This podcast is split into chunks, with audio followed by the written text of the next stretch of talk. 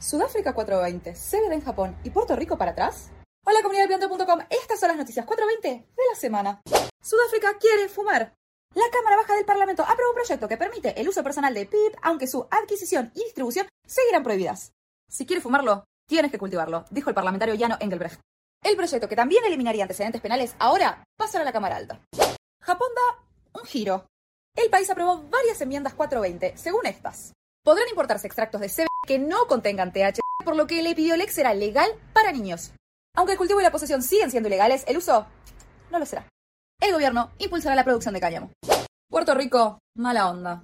El territorio asociado de Estados Unidos rechazó un proyecto de ley para evitar antecedentes legales por PIP.